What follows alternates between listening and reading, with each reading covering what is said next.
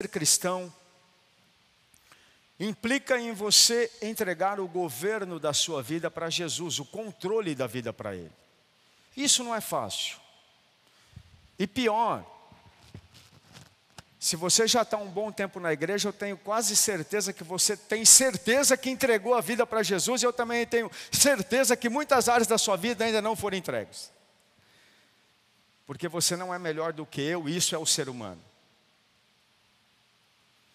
Portanto, esse ato de rendição, esse ato de centralizar Jesus na nossa vida constantemente, é uma coisa que nós temos que fazer de tempos em tempos. Quantos estão aqui? Essa palavra é um divisor de águas hoje, pode ser um divisor de águas na sua vida. E por isso eu quero que você esteja bem focado aqui em mim principalmente aqueles que são ministros da casa, os que têm chamado. Eu vou ministrar hoje sobre a diferença entre propósito e chamado. Hã? Cadê o louvor? Eu quero todo mundo sentado aqui, aqui na frente. Todo mundo. Cadê o povo do louvor? Cadê os ministros? Eu quero só os quem vai ministrar lá na salinha, senão eu quero todo mundo aqui. Pergunta para quem está do lado: você tem um propósito ou você tem um chamado?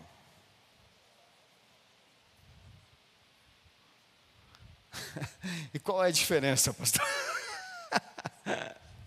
Esse é o problema. Falam tanta besteira que a gente se confunde. Esse é o problema. E qual é a diferença de propósito chamado? Eu estou esperando o louvor. Cadê o povo? Tem tanto banheiro assim nessa casa? Cadê os músicos? Eles são os primeiros chamados. Fala para quem está lá de ficar calmo. Pastor está tranquilo. É só um alinhamento e ordem. Mas qualquer coisa fica mais tranquilo ainda. Você tem um propósito ou você tem um chamado? Eu vou dar uma dica cristão assim mesmo, de verdade, tem chamado. Mas eu vou mergulhar hoje, junto com você na palavra. Porque há tanta gente falando besteira na internet, há uma mistura tão grande de propósito, que todo mundo hoje tem propósito, e é cada propósito que não tem nada a ver com a Bíblia. Cadê o povo da dança? Quero ver tudinho aqui. Dança, toma água, faz xixi e voa para cá.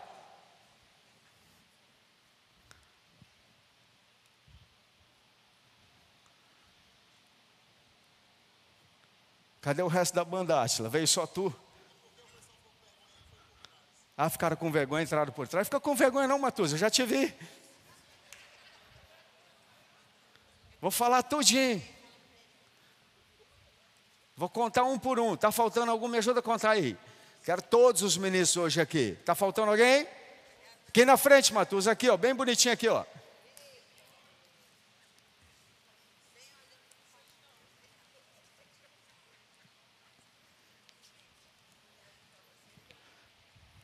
E aí? Você tem um propósito ou você tem um chamado? E aqui eu quero começar a falar o que a Bíblia diz sobre isso. Eu, eu é, estudei, faz uns dois meses que eu estou preparando essa palavra, é uma série, é uma sequência, e eu estudei todas as palavras que eu preguei aqui na pandemia, todas, desde a pandemia, né? É AC, após Covid. Dividiu o mundo, irmão. É C antes da Covid e depois da Covid. 90% das palavras que eu preguei aqui foram palavras motivacionais. Foram palavras resiste, confia. Lembra batar, confiança? Eu ministrei muito, maldito homem confia no homem. Eu preguei isso aí, irmão, de 30, 30 formas diferentes. Por quê? Porque na época de calamidade, na época tão difícil, foram tantas perdas, foram tantos problemas, que a gente precisava de ser conectado a Deus, a gente precisava ter fé, ter ânimo. E as palavras foram muito motivacionais. Foram muitos, dá a mão aqui que eu te puxo, empresto a minha fé para você, vem junto. Deus falava comigo, eu era restaurado, eu puxava vocês. E foi 90% foi assim. Isso é uma bênção. Porque Deus realmente Ele motiva, Ele nos tira do fundo, Ele dá esperança, Ele traz, Ele restaura, Ele faz tudo isso. Mas o problema é que não pode ficar só nisso. Porque esse tipo de desequilíbrio leva as pessoas a se colocarem no centro da sua vida. E você começa a apenas buscar a autoajuda, o que é bom para mim. Qual é a minha necessidade? o que eu preciso. Está doendo, eu estou sofrendo, eu perdi gente, eu, per, eu perdi dinheiro, eu quebrei a minha empresa e tudo isso que aconteceu. Mas tudo isso é você, são as suas necessidades, são os nossos problemas. E quando nós ministramos e falamos só disso, nós começamos a ter um propósito e não um chamado. Sabe qual o propósito? Resolver os meus problemas fazer aquilo que eu preciso para eu estar bem. E aqui eu começo a diferenciar. Propósito não é uma palavra espiritual, não existe na Bíblia, mas chamado é. Na teoria, elas são iguais. Se você pegar um motivador, um coach, um palestrante, um dono de empresa, todo mundo hoje fala de propósito. Propósito vai ser é, aquilo que te move, que te faz buscar sentido para a vida. Na, na concepção, eu vou chamar aqui de é, te, propósito moderno, é o conceito moderno né, de propósito. Mas você vai ouvir que é o teu sonho, a tua missão, a tua visão. Ó, oh, cada um vai falar. É aquilo que te movimenta. É lindo. É cada coisa que a gente até chora. É aquilo que te põe em movimento, é a força que te faz andar, é aquilo que você acorda de manhã e sai para fazer sem precisar se esforçar. Oh, coisa bonita, né? Parece que é um, um negócio que acontece assim sozinho. E realmente,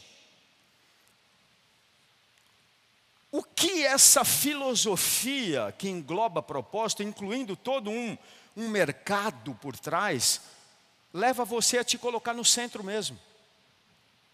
Porque é o que me faz feliz, é o que me faz sentido, é o que faz sentido para mim, é o que me movimenta, é o que eu preciso, é o que eu quero, é o que eu desejo, é você no centro, querido.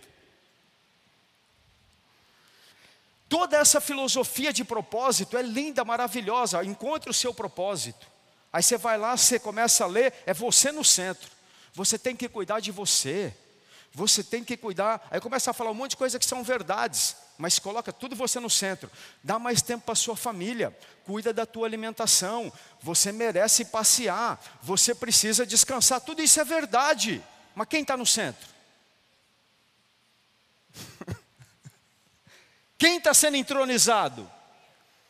Quem está sendo colocado no centro? E aí a gente vem para a igreja e fala: Jesus, tu és o centro. Como assim? E aqui eu começo a diferenciar, e a primeira grande diferença é essa: chamado é uma palavra espiritual. Se você pegar só o, o, o a gramática dela, a definição do dicionário, vai falar uma coisa que não tem nada a ver com o que eu estou falando. Mas, biblicamente, chamado é uma palavra espiritual. E Jesus ensinou o que é o chamado. Vamos aprender com ele. Jesus, quando começa o seu ministério, ele sai e começa a chamar. Então, a primeira grande diferença. Chamado, você precisa ter alguém que te chama. Propósito não, é você que descobre. Já mudou tudo. Para ter um chamado, você precisa ser chamado por alguém, um propósito não. Aliás, a, o que os coachings, o que as pessoas ensinam hoje, é que você precisa descobrir o seu chamado. Aquilo que você nasceu para fazer, é a causa. Aí as pessoas descobrem: eu nasci para defender os animais. Olha que causa bonita, é bonito. Eu nasci para ser vegano. Eu nasci para ser pastor. Isso pode ser um chamado. Pode ser um chamado. Mas o propósito, quem decide é você. O chamado, quem decide é Deus. Você é chamado por alguém para fazer alguma coisa. No propósito, não. É você que fala, eu vou fazer isso aqui porque eu entendi que isso aqui é o que me faz dar certo. Quantos estão entendendo? Vamos ver Jesus. Como é que Jesus via o propósito e o chamado? Mateus 4,17. Daí em diante, Jesus começou a pregar e a dizer: Arrependam-se, porque está próximo o reino dos céus. Caminhando junto ao mar da Galileia, Jesus viu dois irmãos, Simão chamado Pedro e André. André. Eles, está, eles lançavam as redes ao mar porque eram pescadores. Meu irmão, se você for em Israel, você vai. Quando você lê a Bíblia, ela fica muito verdadeira. É, o Mar da Galileia é um lago, é uma região, é um lago grande. Mas você vê a outra margem. Então você vê as cidades, em volta das cidades tem Cafarnaum, é, me ajuda aí, amor, tem várias cidades lá. Tiberíades, todas essas cidades da Bíblia você vê. Então Jesus escolheu esse lugar para chamar pessoas, para dar destino para essas pessoas. Então ele caminhava, a maioria eram pescadores, e aqui ele chega e ele encontra, pode voltar ao texto. E ele vê dois pescadores, pode passar o 19. Jesus lhes disse: Venha comigo, e eu os farei pescadores de gente. Então eles deixaram imediatamente as redes e o seguiram.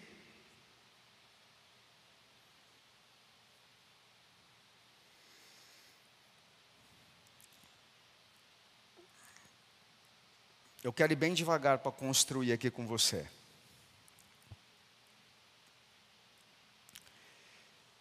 Jesus aqui fala para eles: vem comigo. Deixa eu, deixa eu continuar. Eu tinha parado aqui no.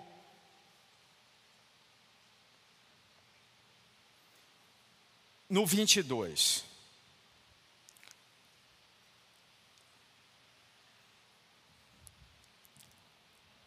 Eles estavam pescando.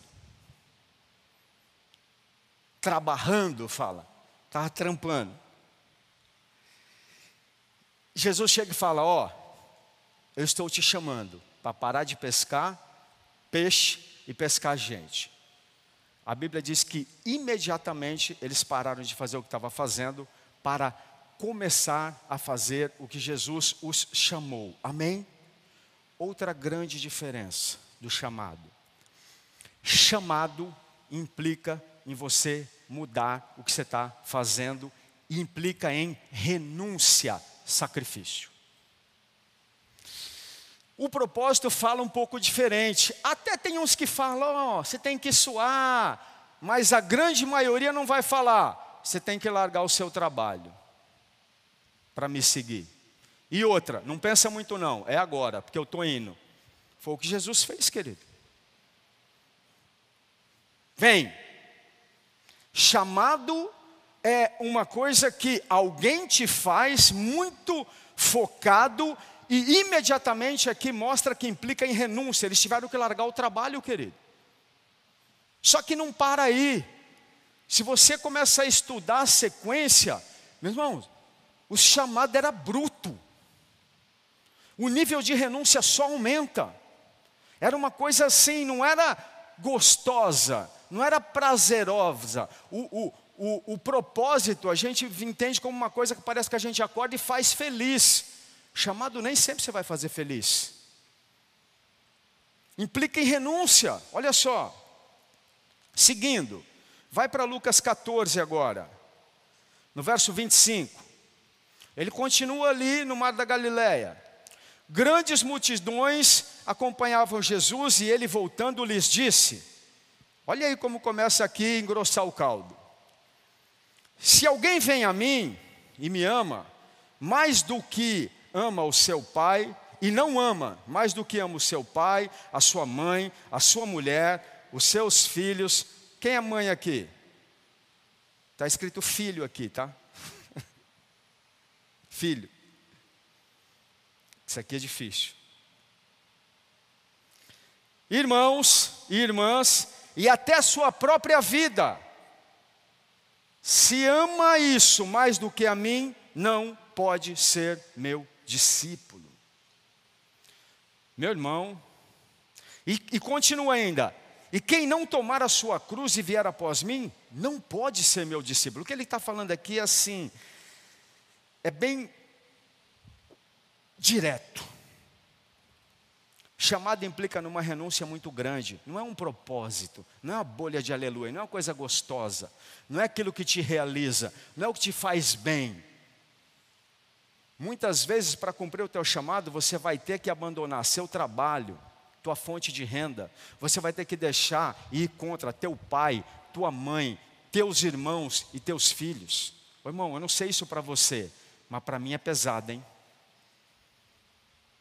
Você está entendendo aqui? Ainda bem que foi Jesus que fez isso aí, porque se fosse outro.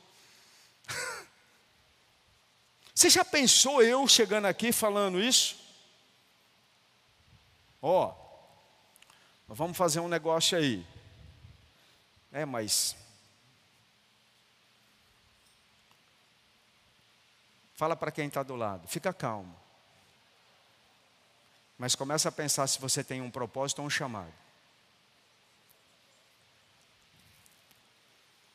E se você tem um chamado, quem te chamou?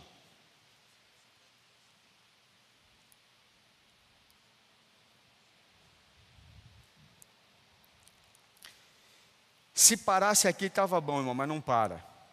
A coisa vai ladeira abaixo. Jesus entorta mais ainda o caldo. Jesus aqui está falando o seguinte: ele começa a introduzir o conceito de discípulo.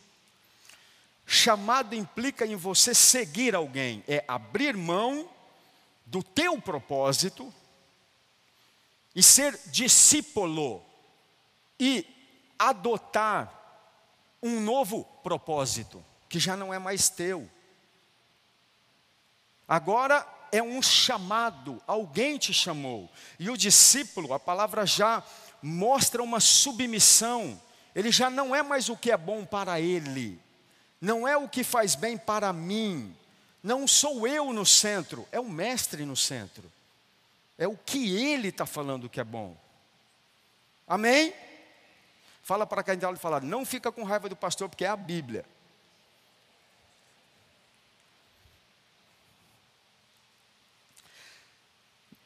Lucas 9,57. Ele continua ali e nem é tão grande assim, irmão, que ele tinha dado só três voltas, tinha passado em três cidades. Eu vou parar aqui, porque se for até o fim, a coisa engrossa muito.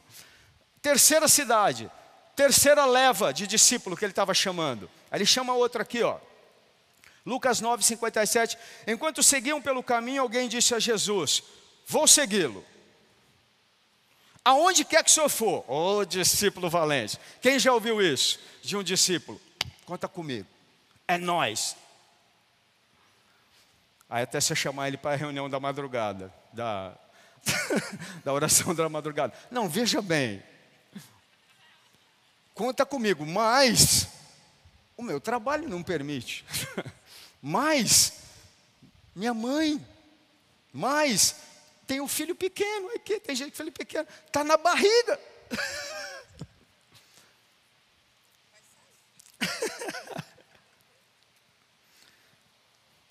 Eu vi minha esposa obedecer o seu chamado.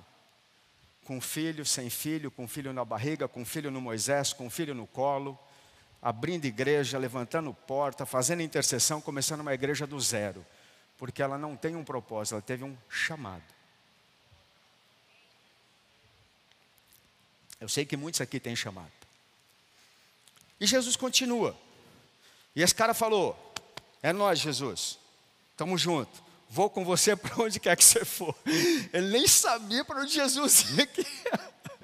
E nem era Pedro aqui, tá? Nem era Pedro. Ele só falou: Ó, é nós, pastor. Estamos juntos. Aí, Jesus disse para ele: eu, deixa eu colocar uma conotação serense aqui. Você tem certeza, macho? É isso que Jesus está falando para ele aqui. Ó, avalia bem. Por quê? As raposas têm as suas tocas e as aves do céu têm os seus caminhos, mas o filho do homem não tem onde reclinar a cabeça. Ele está falando o seguinte: ó, pode vir, mas não pensa que vai ter confortinho, não, que eu não tenho nem onde dormir. Não pensa que vai ser facinho, tranquilo. Vou dar o um exemplo aqui da banda do louvor. Vamos supor que você foi chamado para ser um músico. Meu irmão, aqui você já entra no céu, né? Porque os músicos atrasaram para vir vão tomar agora, então. Vamos lá. A primeira igreja que eu comecei tinha uma caixa dessas, era multiuso, ela era tudo, né? Ela era a caixa, o amplificador, ela era o amplificador da guitarra, ela era o negócio de pregar. Meu irmão, aquela caixinha abriu três igrejas, incluindo aqui em Fortaleza. E aí, é daquele jeito ali, é o que tem. Não era confortável, não era legal. Hoje, meu irmão, tem um Marcão lá. Cara, o Marcão foi um presente de Deus para essa igreja, mas eu sofri, acho que uns 15 anos, para regular o som. Você não sabe, filho, quanto eu orei por você. Você não sabe a confusão que era isso aqui. Eu louvando aquela confusão, o som rodava e eu falava, pai, como é que eu faço para te adorar? Eu tinha que tapar o ouvido para adorar. Cara, o cara vem, arruma, a gente chega, maravilha, tá tocando. Mas Jesus falei, não vai ser sempre assim. Vai chegar a hora que é da hora, que é confortável, que é maravilhoso. A gente vai ver o ressuscitar pessoas, você vai ver curar gente. Cara, você vai voar, vai ser da hora. Agora, tem dia que não vai ter nem onde dormir. E nem eu sei se vai ter coisa para eu dormir. Então eu já estou avisando. Não pensa que vai ser tranquilo, porque se quiser me seguir, se quiser ser chamado, o buraco é mais embaixo. Não é propósito, é chamado. E ele continua. A outro disse, siga-me. Jesus disse, a outro disse, siga-me. Mas ele respondeu, Senhor, deixa eu ir primeiro sepultar meu pai. Mas Jesus insistiu, deixa os mortos sepultarem os seus mortos. Você, porém, vai e anuncia o reino de Deus. Irmãos, pensa num coice. Aqui entre nós, o pai do cara morreu. Aí Jesus, o pai morreu, irmão. Pai, pai morreu. Olha o nível da exigência de renúncia para um chamado. O pai morreu. E é Jesus, porque se fosse um discípulo aqui, eu ia ficar meio cabreiro se ele não estava endemoniado quando ele falou. Mas Jesus não dá para questionar. Ele fala: Deixa o teu pai lá. Deixa os mortos com os mortos. Quer me seguir? Esquece o teu pai. Esquece até o dia talvez mais difícil da sua vida. Vai ter dia que você vai ter que engolir o sapo. Vai ter dia que você vai ter que pegar o choro e engolir. A tua vontade engolir ela e pisar em cima. Igualzinho para ficar casado. Sabe como é casado? Tem dia que você quer matar. Mas aí você vai lá assim, engole assim, com aquele negócio desce rasgando que bate no estômago assim, ó, que você fala, oh Jesus, Você queria era matar a criatura e tem que, e tem que ainda agradar e dar beijinho. Olha. Pais, quando escutam Deus, também é assim. Tem dia que você tem que engolir cada sapo dos filhos, principalmente quando começa a ficar adolescente, irmão. Já viu essa fase? Você fala uma coisa e ele fala na frente de todo mundo. Não é assim, não. Você fala, ai meu Deus. Vontade de. Mas aí você fala, é lindinho. Aí você engole o sapo e vai. Eu não sei se outro dia outra pessoa que morreu, Jesus deixou aí, veio visitar ou não, enterrar ou não. Sei lá, ele, ele foi num velório. Mas aqui ele está ensinando sobre chamado, e ele fala muito claro: ei, pode ser o pior dia, pode ser tua família, pode ser teu pai, pode ser teu. o que for. O que eu falar para você é mais importante do que tudo. Você quer ser discípulo, quer ter um chamado, esquece tudo. Ou então, vai buscar um propósito. É um propósito, você decide o que é melhor para você. O que te agrada. Pergunta para quem está do lado: quem está no centro da tua vida? Se eu pedisse para cantar a música aqui agora, Jesus está no centro, sem engasgar, ou ia cantar assim, de coração? Se você for sincero, pelo menos uma desafinadinha acho que ia rolar. E não é só você, talvez todos, todos nós. Irmão, não para aí. Jesus continua no verso 61, ele diz para outro: Outro lhe disse: Senhor, eu quero seguir, mas me permita que antes disso eu despeça das pessoas da minha casa. Jesus, eu vou vazar, eu tenho que pelo menos avisar meu pai e minha mãe. Eu vou deixar tudo, eles contam comigo. Eu trabalho lá, naquela época os filhos trabalhavam em casa, ali sustentava a família, era economia familiar, tudo pescador. Ele não pode sumir do dia para a noite sem avisar onde estava. E aí Jesus fala para ele: Ok, filho, fica tranquilo, porque o teu propósito diz que você tem que ir lá e agradá-los. Eu fico aqui te esperando. Não.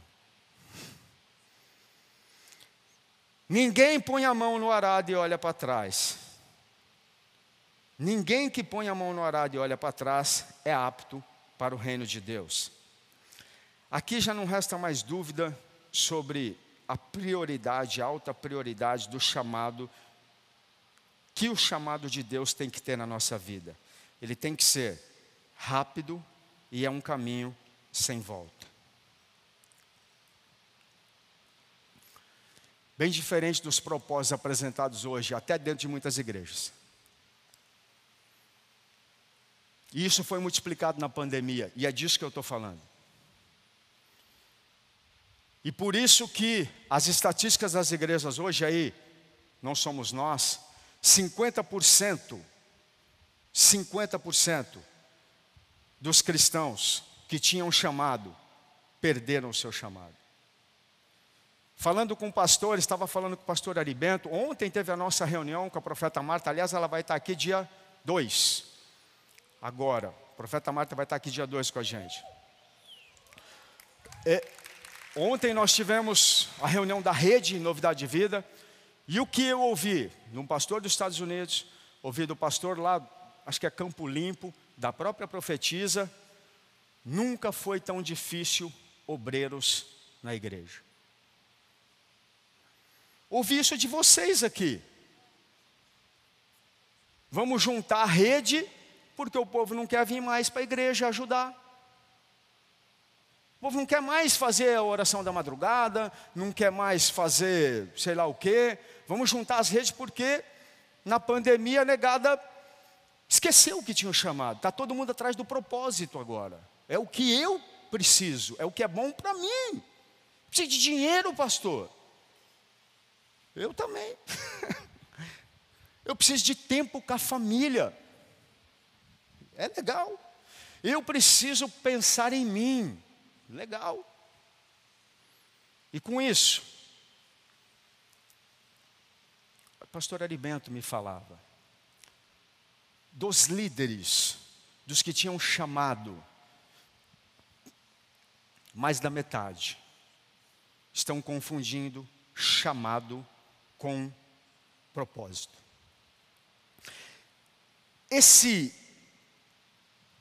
essa filosofia de chamado, junto com o mercado, cria, criou um espaço, querido, dentro das igrejas.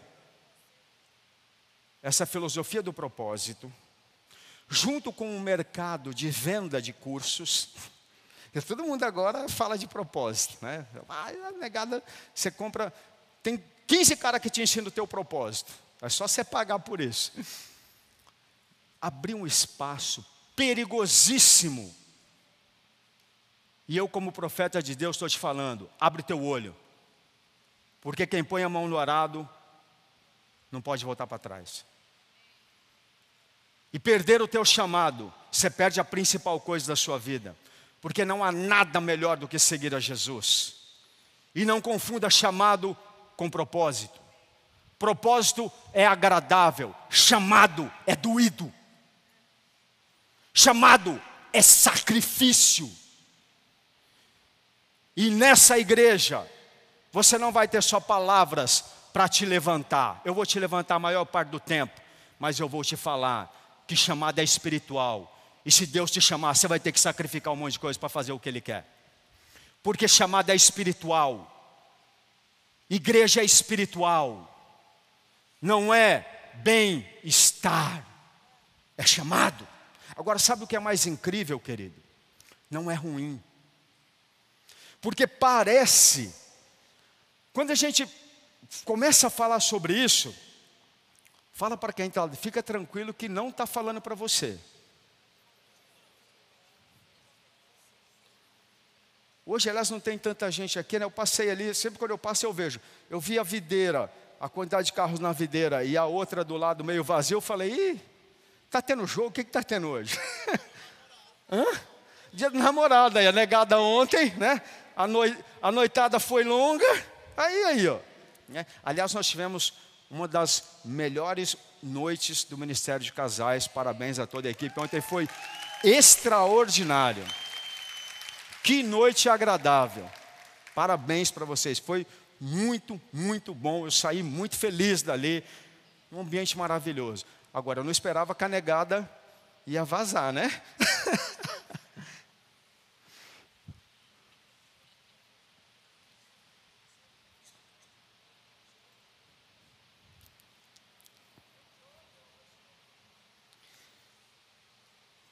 Há um consenso entre os líderes hoje mundiais. Não é só aqui, tá, gente? Isso é mundo. De que falta obreiro para a obra. Isso também não é mérito nosso, não. Jesus falou lá atrás, ó. Seara é grande, mas os obreiros são poucos. Nunca houve uma oportunidade tão grande de salvarmos as pessoas como hoje. Eu vou repetir isso aqui. Nunca teve isso, se fosse no mundo dos negócios, chama addressable market. Olha que nome bonito. É o seu público-alvo. É assim, você vai começar um negócio, você fala, bom, quantas pessoas vão consumir o meu produto? No caso da igreja, quantas pessoas nós vamos salvar? Nunca existiram tantas pessoas famintas e sedentas por Deus, desesperadas e com tantos problemas emocionais como hoje porque nós ainda vivemos numa fase de pós-tragédia. O povo está sedento, sabe o que falta? Obreiro. Gente que tem um chamado, que entende que alguém te chamou.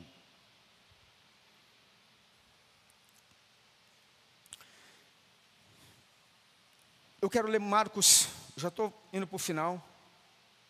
Marcos 3, 13, fala algo muito interessante sobre o chamado. Diz assim: Depois Jesus subiu ao monte e chamou os que ele quis, e vieram para junto dele. Então designou doze, aos, qual, aos quais chamou de apóstolos para. Primeiro ele chamou para.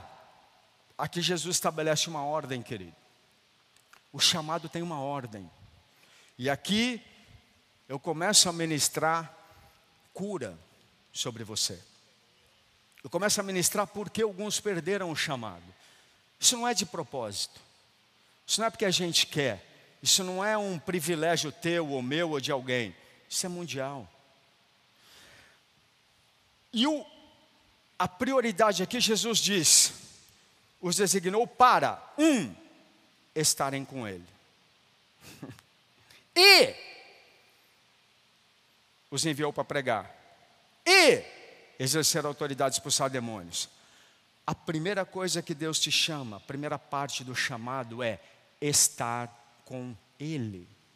Eu vou falar de novo. Muitas pessoas estavam na igreja, faz, começando do fim, fazendo as coisas que Jesus falou para fazer, sem conhecer Ele, sem estar com Ele. E aí não dá certo, querido, porque fica um peso, fica um jugo, um nível de renúncia desse, você vai ter tanto problema, vai ser tanta confusão. Primeiro você precisa estar com Ele. Foi assim no Éden. Deus encontrava o homem todo dia, e quando ele, o homem pecou, ele desceu, o homem se escondeu. Ele não chamou o homem para fazer nada, ele chamou para estar com ele. Foi assim com eu preguei aqui um tempão sobre Noé. Noé estava perdido na sua identidade, Noé não sabia quem era, porque 40 anos exilado no deserto, e quando Deus aparece para ele, ele não chega e fala: Ó, vamos livrar o Moisés, vixe, eu troquei tudo aqui. E, e quando Deus desce e fala: Vamos livrar o povo do Egito, não, ele, ele desceu primeiro ele falou: Moisés, Moisés, eu sou o Deus do teu pai. Eu sou teu pai. Sou Deus do teu pai, Abraão, Isaac e Jacó. Ali Moisés tem um encontro com Deus e aí ele recebe o chamado. A primeira parte do chamado é estar com Deus, querido. Sabe o que aconteceu? Muita gente estava na igreja chamado pelo pastor, chamado pelo líder da célula, chamado pelo ministério de evangelismo, chamado pelo mídias sociais, chamado pelo cantor famoso, chamado pela boa música, chamado pelo monte de coisa legal. Isso está errado? Não! Mas veio a pandemia. E quando você não sabe quem te chamou, você não sabe para onde ir. Jesus disse: eu sei de onde eu venho, por isso eu sei para onde eu vou. Sabe qual o chamado de Jesus? Sabe qual o propósito de Jesus? Morrer na cruz, querido. É gostoso isso? É agradável? Você acha que é o que ele descobriria que ele seria bom para ele? Mas ele falou: Não faço nada de mim, eu faço o que aquele que me chamou e me enviou. Quem não conhece quem me chamou, quem é chamado por homem, quem é chamado por ministérios, motivações e qualquer outra coisa, e eu acho da hora usar isso, tá? Mas essa pessoa vai ter que ter um encontro verdadeiro com quem chamou. Porque senão, qualquer pandemia, qualquer probleminha, ela esquece e vira um peso, vira um jugo fazer as coisas, porque o chamado dói. O chamado tem sacrifício. No chamado a gente sangra. Isso se passou na pandemia. Gente que trabalhava para Deus, sem conhecer Deus. Gente que trabalhava para o líder. Por quê? Porque o cara é gente boa, porque o cara te ajudou, porque ele é legal. O Vitinho, por exemplo, Um monte de gente já deve ter vindo para a igreja, convidado pelo Vitor. Evangelista, cara legal, prega bem, está perto dele, ele vai, você vai ver Deus na vida do cara, vai começar a frequentar isso, aquilo, mas se essa pessoa não entender que quem chamou ela foi Deus e não o Vitor, no dia que o Vitor tiver um problema, acabou o chamado. Vocês entenderam aqui ou quer que eu repita? Vamos pegar outro aqui. O Tom. Com essa cabeleira aí, você acha que quantos ele já trouxe para a igreja?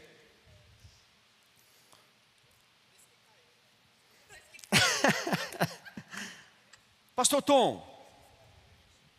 um monte de gente, cara, legal. Se tem uma coisa, Tom tem problema, eu também tenho, todo mundo tem. Mas uma coisa que ele e a tia fazem muito bem, eles estão sempre junto com o povo. Né? Onde ele está, tem uma ruma de gente junto. Então é um cara legal, é um cara bom de estar junto.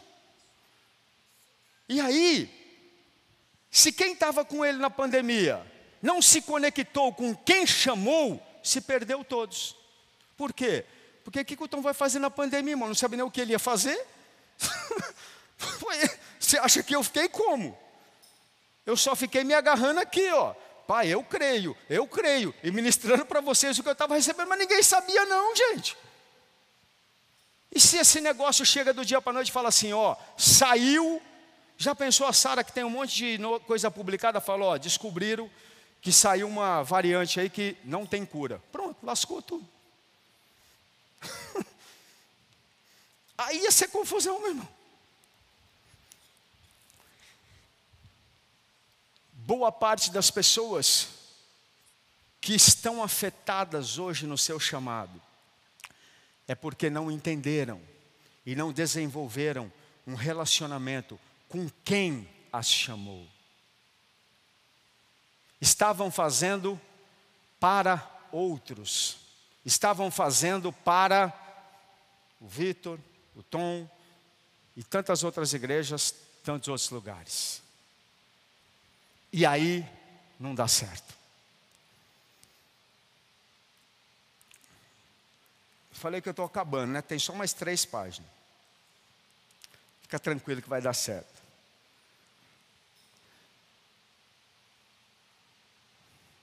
É a última parte. Além de não conhecer quem, vou até tomar uma água aqui. Enquanto isso, fala para quem está do lado aí: já dá para cantar Jesus é o centro?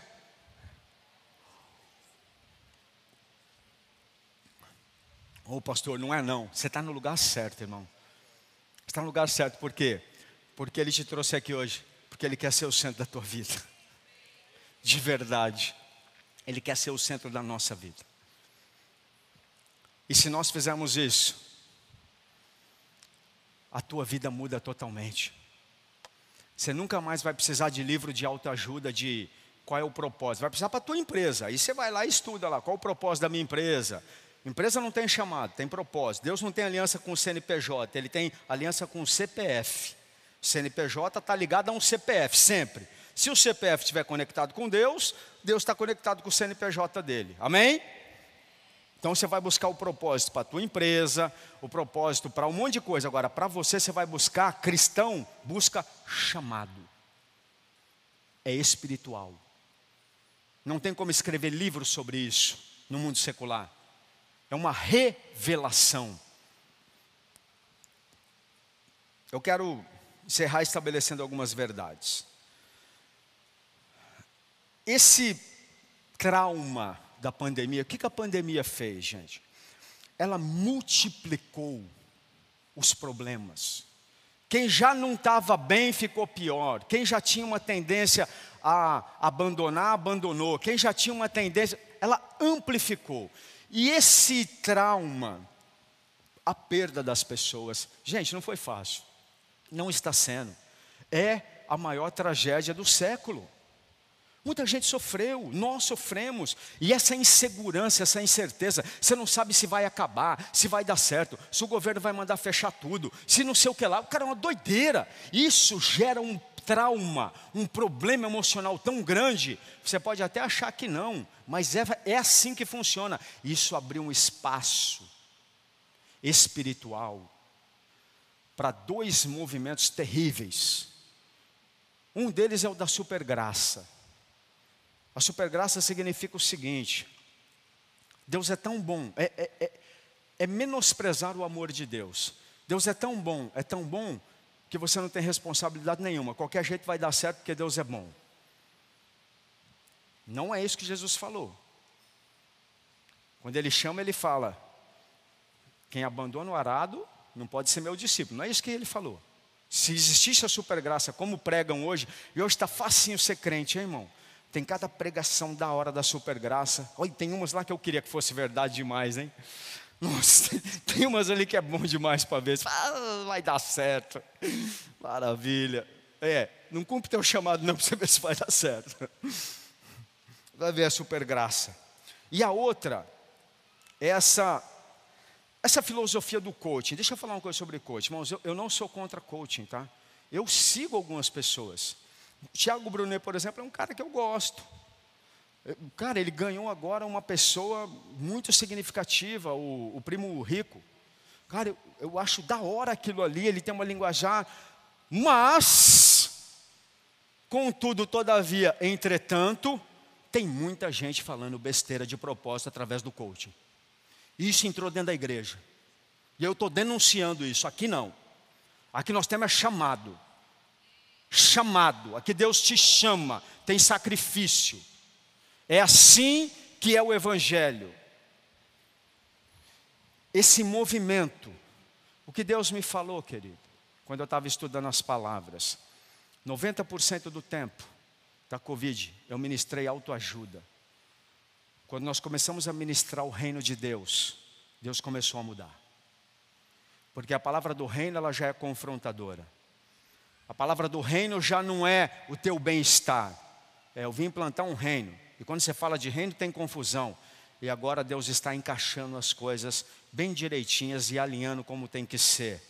Você tem um chamado e vai custar. Meu irmão, deixa eu te dizer algo.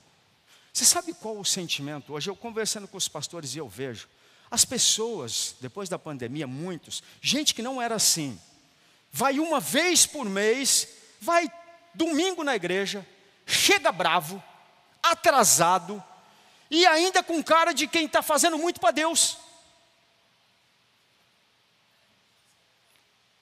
O cara ainda chega bravo e ainda sai falando: e Deus não me abençoa não para ver.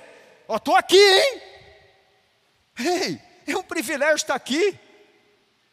Se fosse outro país, você não podia estar nem na igreja. Aí, as pessoas vêm no culto e tem um sentimento de que estão fazendo uma coisa extraordinária. Aí prefere assistir pelo online, é óbvio, por quê? Porque tanto faz, né?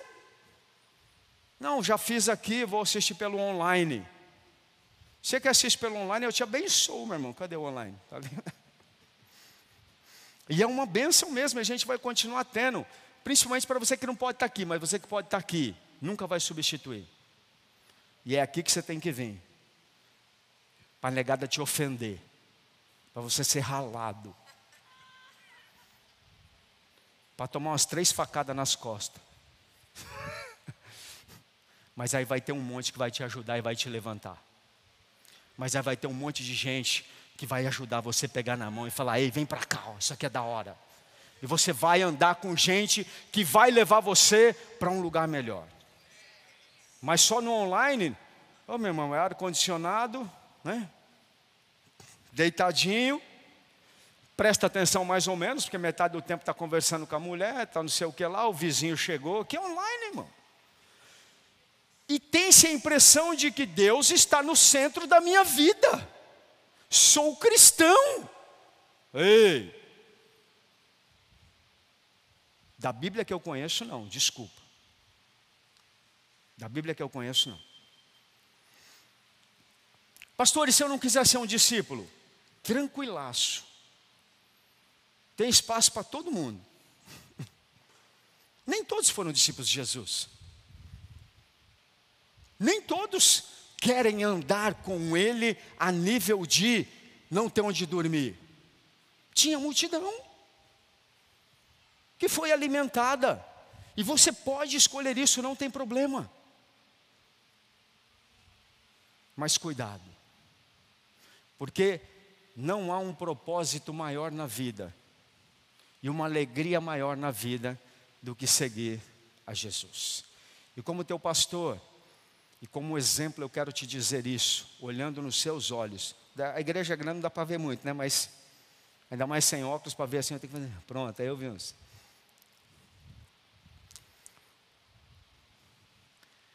Dá para você cumprir um chamado e ter uma família abençoada. Dá para você cumprir um chamado e se divertir. Eu fundei duas igrejas. Comecei do zero. A gente fazia tudo. E meus filhos nem são frustrados. E se você for perguntar para eles se eles já curtiram a vida, eles nem são frustrados, porque fica aquela sensação, parece, isso é um engano, parece que é assim, ó, nossa, então para fazer o chamado eu vou ter que ir para a cruz, né? Vão me colocar lá na sapiranga, descer o porrete, eu vou ser crucificado, porque daí eu tenho que sofrer. Não é isso que eu estou falando. É maravilhoso seguir a Jesus, querido. Dá para você ter uma vida abençoada, sim. Aliás, muitos que entram nesse engano, e abandona o seu chamado por causa de filosofias, como por exemplo, é um tempo de estar com a família. Quantos já ouviram isso? Aí não vai alguns anos, perde a família. Ah, é um tempo de cuidar da saúde. Mas para cuidar da saúde tem que deixar de ir na igreja, meu irmão? não, é um tempo agora de curtir é, a praia. Mas precisa deixar de. Não, pode curtir o chamado da praia. Não tem problema não não é abandonar, é priorizar. O que Deus faz é colocar as prioridades em ordem. Quando o teu chamado queima, quando você sabe quem te chamou e para onde você está indo, você estabelece as prioridades corretas. Meu irmão, é da hora vir para a igreja. É da hora ver o louvor. É maravilhoso ver as pessoas sendo salvas. É o tempo inteiro bom? É lógico que não. Tem a parte ruim também. Encontro de casais ontem. Todo mundo viu a parte boa, né? Maravilha. Quanto que vocês trabalharam? Hein, Tiago? Cara, eu nem estava, eu me envolvi pouco, só nas coisas estratégicas. Mas só de ver a Fernanda coordenando com vocês, era quase todo dia durante dois meses, não foi? É o trabalho, é o preço. Agora, como é que vocês saíram de lá ontem ao ver o que Deus fez? Tem realização maior na vida? Fica em pé, Gabriela aí. Fica em pé. Washington, fica em pé. Uau. Quando eu estava falando com vocês, tive uma visão.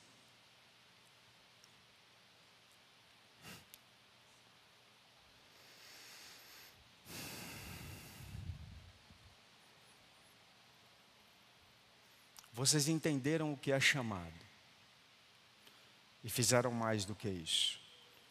Vocês começaram a viver um chamado. Muitos não vão entender, mas você sabe do que eu estou falando. O risco que vocês tomaram para dar esse passo abre.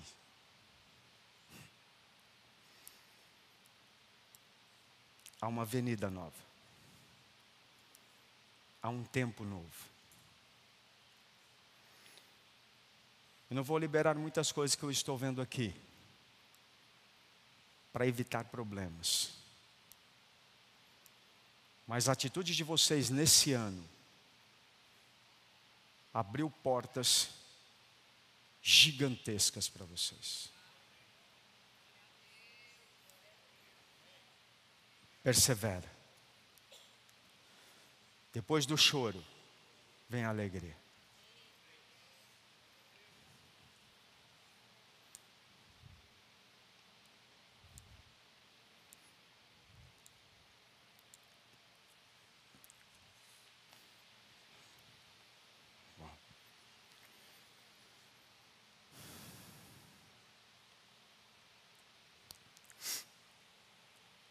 quando Jesus chamou os seus discípulos, dentro do estar com eles, tinha uma estratégia, um momento de intimidade. Era comer junto. Sempre quando Jesus queria revelar algo, libertá-los, ele dava um jeito de colocar uma comidinha. Foi na ceia, foi fazendo o peixinho para Pedro, foi ensinando eles a preparar como alimentar a multidão. Sempre, quando ele abria, partia o pão, abria os olhos. No comer junto, há um liberar de revelação de chamado. Guarda isso que eu estou falando. No comer junto, há um liberar de revelação de chamados. Abre os olhos, sai véus. É um momento de intimidade. Ele te chama para estar com Ele. Nós vamos cear agora. Preparar a ceia, eu pedi, pedi, né?